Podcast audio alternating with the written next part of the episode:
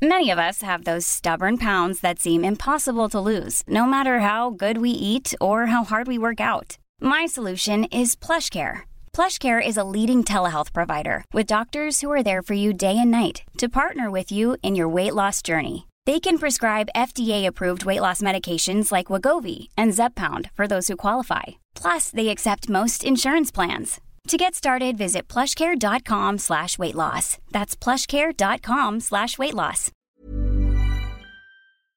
Y tenemos en la línea a la diputada Patricia Terrazas, diputada federal por el PAN, presidenta de la Comisión de Hacienda y Crédito Público.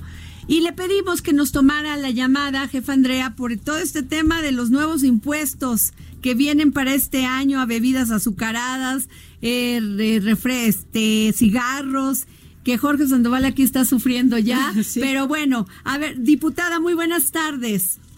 Hola, muy buenas tardes, Andrea Adriana, muy buenas tardes a todo tu auditorio. Pues aquí, este, pues debo decir algo muy importante. Mira, hay cambios, sí, hay cambios importantes, sobre todo como tú lo comentabas, en bebidas azucaradas, en cigarros, en alcohol, en en combustibles, en el en, en el jet a combustibles. Y aquí lo que más sorprende es porque en las promesas de campaña del presidente se había dicho que lejos de aumentar la gasolina, que se iba a desaparecer el, el impuesto especial sobre producción y servicios para para, para que no estuviera más cara la gasolina, que se iba a rebajar, que se iba a descontar, etcétera. Pero bueno, pues al final del día nos encontramos que se actualiza. Esto es que día con día pues va, va a ir aumentando los combustibles porque va a ir actualizándose el impuesto especial sobre producción y servicios. Entonces, Mira, aquí lo que nosotros vemos es que es un impuesto que va directamente la economía de las familias, porque de manera automática pues la gente no va a dejar de comer ni bebidas, no va a dejar de comer ni, ni alimentos con alta densidad calórica, no va a dejar de beber bebidas azucaradas, no va a dejar de fumar de un día para otro ni de consumir alcohol. Entonces, ni de trasladarse de un lado a otro. Entonces esto esto va directamente a la economía de las familias porque no hay políticas públicas donde se prevenga y donde haya un periodo de transición donde se vaya haciendo una educación más responsable para el bebida, para la bebida, para la comida, para los todos los vicios que existen. Entonces, este tema de las actualizaciones del impuesto especial sobre producción y servicios, pues si no lo llamamos como aumento de impuestos, yo no sé cómo llamarlo, porque al final del día, pues sí va a impactar contra la economía de, los mexicanos. Diputada, sobre todo quiero preguntarte algo que la gente creo que en, las pláticas de café entre los impuestos y lo de las bolsas de plástico nos estamos volviendo locos. Ah, porque por un lado, lo que también hay es como este incremento de precio que puede ser inflacionario, que puede ser por decisión de, de las empresas y se suma a los impuestos. ¿Cómo están evaluando, diputada, este, este impacto? O sea, la gente les está echando la culpa a ustedes, literal, de, de todo el tema de los impuestos cuando parece que sí hubo una subida en los precios de muchas de las cosas cotidianas que compramos. Ah, no, bueno, mira, desde el momento en que aumentan los, los combustibles, de que aumenta el precio de los combustibles, pues todo se tiene que trasladar. Y lo que pasa es que el impuesto especial sobre producción y servicios es un impuesto trasladado. En todo producto tiene ese impacto, porque todo lleva combustible o para producirse o para trasladarse la mercancía y todo va inflacionario, porque acuérdate, por ejemplo, el IEPS va en base al valor del producto. Cuando lo fabricas, pues ahí ya lleva un, un, un precio. Luego, cuando le, lo vendes al primer enajenante, pues ahí ya le aumentas la parte de la ganancia, porque la parte, cuando tú lo vendes, por ejemplo, es un producto que, que sale de la fábrica en 100 pesos. Le vas a dar el la primera enajenación, lo vendes en 110. El impuesto ya va sobre los 110, no sobre los 100. Entonces va, va de manera eh, eh, en espiral, va creciendo el precio del producto. Entonces, evidentemente, pues si es una materia prima de algún otro producto, si es, por ejemplo, el azúcar, de, de, algún otro producto, si es de, de, muchísimas cosas, pues va aumentando el precio. Igual en el precio de las gasolinas, los combustibles, pues todo se tiene que ir todo te impacta en todo producto que tú consumas. Entonces, si hay una inflación que pareciera que no existe inflación, pero a la hora que tú te acercas al mostrador de un, del pago de algún producto, pues ya no te cuesta lo mismo que, te, que pagabas en diciembre a lo que pagas ahorita en enero. Y pues, si es la papelería, pues la papelería se tuvo que transportar y ya te va a costar más el costo de reposición. Diputada, es un vehículo, todo te aumenta, todo. Claro. Diputada, y este, estamos hablando con la diputada Patricia Terrazas, diputada federal por el PAN y presidenta de la Comisión de Hacienda y Crédito Público. ¿Qué opinión le merece esto que, que este comentó Mario Delgado? Que dice que básicamente los impuestos también que se están que se están dando en los estados es, es un pretexto de los gobernadores en su mayoría del PAN para promover nuevos impuestos porque dicen que se les recortó. ¿No? Mira, es que es bien difícil y déjame te digo algo. Porque mire, déjeme decirle, déjeme decirle, este el de por el de Jalisco que ese no es de usted, aumentaron el costo de refrendos y licencias, pero los demás, la tenencia, este y otros impuestos, ¿eh? Inclusive el gobernador de Baja California, Jaime Bonilla, aseguró que lloran peor que un puerco atado en un cerco. Que eso de verdad. ¿Cómo, ¿Qué opinión le merece? Esa es una, mira, de veras, es una falta de respeto increíble la del pillo de Bonilla, porque es un pillo, o sea, llega a la gobernatura con estrategias y, artimañas terribles para la población, porque nadie votó por él por cinco años. Sin embargo, se planta a la fuerza a ser gobernador. Pero además, fíjate cómo se refiere a la gente que genera riqueza y que genera empleo. Imagínate nada más tú la falta de respeto de esa persona. Eso no es más que falta de respeto. Pero, pero el tema. falta de educación. Claro, diputada, pero el tema también es que los otros gobernadores que está, están subiendo impuestos y están grabando pues, por qué? Eh, también lo mismo, pero además en la tenencia, que dijeron que no se iba a dar en sus campañas, dijeron que no iba a haber ningún impuesto más y ahí van las tenencias y van otros y ponen como pretexto que pues no les dieron el suficiente dinero en el presupuesto de egresos. Mira, te explico por qué. Normalmente los estados obtenían dos partidas y eran muy importantes. La primera es la de participaciones, que estaba dentro de una fórmula.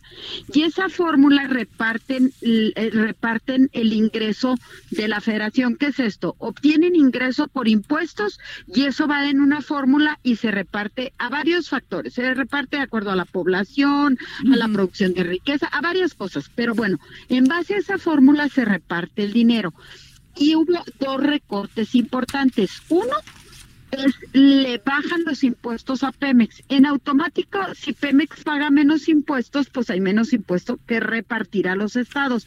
De ahí hubo el primer recortón a los estados. Y el segundo es que baja la, es, baja la recaudación. ¿Qué es esto? Si no hay ingresos recaudatorios, si no hay impuestos, si no se están pagando los impuestos porque la economía está estancada, y eso pues no lo digo yo, lo dice todo mundo porque la economía está estancada, no está creciendo, no hay pago de impuestos, ahí es el segundo recortón, porque esos impuestos que normalmente llegaban a la fórmula y se repartían a los estados, pues tampoco. Entonces, esas son dos partes importantes de la fórmula. Pero además, en el en el ramo 30, en el ramo 23, que era un ramo que se que se ejercía para eh, y era discrecional, ¿eh? o sea, esa parte sí la tenemos muy clara, era discrecional, pero se repartía a los estados para hacer obra pública, para hacer algunas otras cosas, y ese ramo también desaparece. Entonces, le cortan por los impuestos, por la fórmula, le cortan por el ramo 23. Pero hay otra parte importantísima por lo que le recortan. Le recortan el fondo minero, le recortan el fondo al turismo.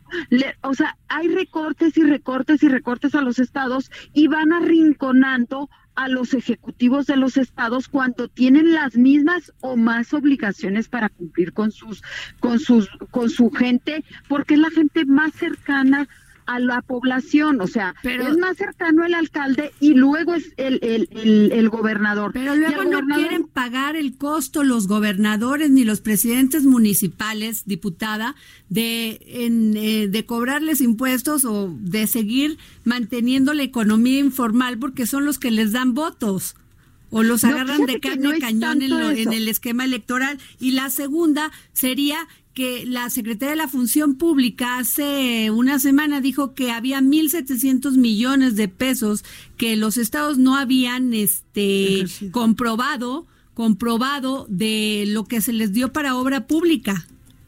Mira, yo creo que hay muchas cosas que sí hay que revisar y revisar detenidamente. Por ejemplo, hay muchos estados que los dejaron extremadamente endeudados. Entonces, le dejan todas sus participaciones se las dejan para pago de deuda. Una. Luego, ¿cómo pagas lo elemental del Estado? ¿Qué salud, educación? O sea, ¿no le vas a dar mantenimiento a tus hospitales?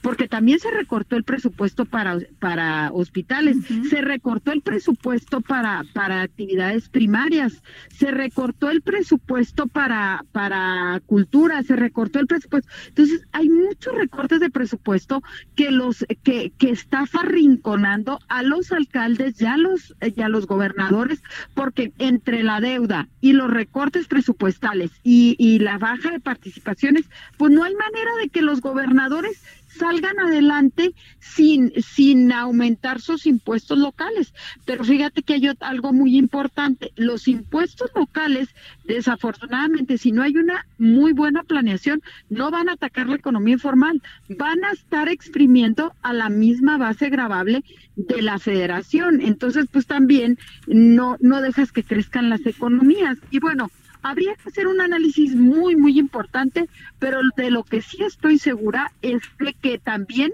los alcaldes no les están dando ningún proyecto, porque tú lo puedes ver en el presupuesto, no hay ningún proyecto para los alcaldes de obra pública, no hay ningún proyecto para las entidades federativas y son nada más los proyectos del presidente. Entonces, pues ahí es donde, donde todo cobra alguna alguna razón de ser porque están generando impuestos nuevos. La tenencia efectivamente se peleó muchísimo y fue a lo mejor error o fue acierto, pero al final del día ya los ciudadanos ya pagan otro tipo de impuestos que no se llama tenencia, se paga, se paga derecho vehicular o otro nombre, pero pues eh, al revivir la tenencia pues están pagando doble impuesto. Entonces, te digo, hay que hacer un análisis por entidad federativa, pero con muchísimo respeto a los ciudadanos y con muchísimo respeto a los que generan riqueza en este país. Oye, diputada, a mí ahorita se me está cruzando un, un tema, porque tú eres también muy activa en el PAN y estás en, en, en el Congreso. Ahorita mencionaste algo que es salud, ¿no? De, les recortaron los recursos a salud y cómo lo vamos a, enfrentar. Tus gobernadores, por lo menos los del PAN, eh, no van a firmar este pacto del, del INSABI con, con el nuevo formato este de salud universal de Andrés Manuel. ¿Qué está pasando ahí, este diputada? Mira, yo creo que no son las condiciones correctas. No es no firmar por no firmar, sino porque al final del día te dejan la carga a los estados y te dejan sin recurso. Y al final del día, pues con qué le respondes a los derechohabientes hay otra cosa también muy importante y es un mensaje muy claro que está dando el presidente. Dice el presidente en las mañaneras, y tú lo has podido escuchar porque sé que son personas muy, muy informadas, dice que se le va a dar el servicio sin ningún costo a todos los, a todos los usuarios del servicio médico en este país. Pues permítanme tantito, nomás aumentenle el presupuesto y por supuesto que se les va a atender. Pero si no hay presupuesto, pues ¿cómo se atiende a las personas? Si al final del día todos requieren de servicios de salud en algún momento de nuestra vida. Estamos requiriendo de servicios de salud, pero si no hay condiciones, pues ah, también despidieron a la gente que estaba en el Seguro Popular sin sus derechos adquiridos, sin respaldarle sus derechos adquiridos. los dejaron en total incertidumbre, los dejaron en total incertidumbre. Llegan los los usuarios del, del Seguro Popular y ya ahora ya no existe el Seguro Popular y tampoco se echó a andar una una póliza que, que, que fuera yo no estoy yo no estoy diciendo que es bueno o que es malo. Yo lo que estoy diciendo es que entró de un día para otro sin ninguna planeación sin reglas de operación sin presupuesto. Pues dices oye pues cómo se está gobernando este país o sea, o sea digamos que, que, que en un blanco y negro si no les dan presupuesto no firman el nuevo formato de salud. Pues no hay no hay manera porque pues se le estarían dando el, tiro en el pie y al final del día son los que están cerca de los ciudadanos. Entonces dices tú, pues cómo le cómo le doy una medicina, cómo le pago a un médico, cómo pago un estudio si no tengo con qué? O sea, ¿hay un estimado diputada de cuánto necesitan? Sí, fíjate que son casi 700 mil millones de pesos. Wow, wow, eso es mucho dinero. Sí, pues es mucho dinero. 692 mil millones de pesos. Y es mucho dinero para platicarlo en enero, ¿no? Cuando venimos de dos meses de que se hizo el presupuesto y como dices, se salió de control el tema y la verdad es que en enero yo no veo la forma en la que Hacienda pueda reubicar 700 mil millones de pesos. No, y los que están sufriendo pues son la gente. Sí. los usuarios, y deja tú, son los más pobres de los pobres, porque quien acude y quien hacía uso del, del, del seguro popular, pues era la gente que no tenía posibilidad ni de un seguro social, ni de un ISTE, ni de una póliza de un seguro particular. O sea, imagínate nada más, o sea, y ahorita que los tengas esperando y, y, con una enfermedad, porque la gente no acude a un hospital para ver si tiene o no tiene algo, o sea, acude porque ya se sintió mal y porque ya tiene un padecimiento. Sí, ese es un tema pendiente terrible, porque lo hicieron, pues, piensa, a veces se piensa que en el camino se van acomodando las calabazas, pero cuando se trata de salud, no se puede poner eso en riesgo. Y fíjate que nosotros lo advertimos, de hecho nosotros votamos en contra, se les dieron argumentos, nosotros fíjate que estuvimos con el secretario de Hacienda algunos meses antes, estuve yo con el diputado Héctor Jaime Rodríguez Barba y con mi coordinador, con Juan Carlos Romero Hicks. Estuvimos ahí en Palacio Nacional con el secretario. Se le dieron 13 motivos por los que no convenía hacer el cambio y el secretario de Hacienda en ese momento nos dijo, va a cambiar solo de nombre, siguen las mismas reglas, pero pues te das cuenta que entra en enero y que las reglas cambian. Y esto es súper difícil que nosotros, mira, de veras es una impotencia tremenda porque mucha gente por ser diputado acude a ti y ¿qué le resuelves cuando ni siquiera hay reglas claras para la entrada en vigor de este, de este tema? Sí, definitivamente es cierto. Pero bueno, pues muchísimas gracias, diputada, por habernos tomado la llamada aquí para el dedo en la llaga. Se lo agradecemos. Agradecemos a Patricia Terrazas, diputada federal por el PAN, presidenta de la Comisión de Hacienda y Crédito Público. Muy buenas tardes. Al contrario, muchas gracias a ustedes. Muy buenas tardes. Gracias a todo tu auditorio. Hasta luego. Gracias. Planning for your next trip? Elevate your travel style with Quince. Quince has all the jet setting essentials you'll want for your next getaway, like European linen, premium luggage options, buttery soft Italian leather bags, and so much more. And is all priced at 50 to 80% less than similar brands. Plus, Quince only works with factories that use safe and ethical manufacturing practices. Pack your bags with high-quality essentials you'll be wearing for vacations to come with Quince. Go to quince.com/pack for free shipping and 365-day returns.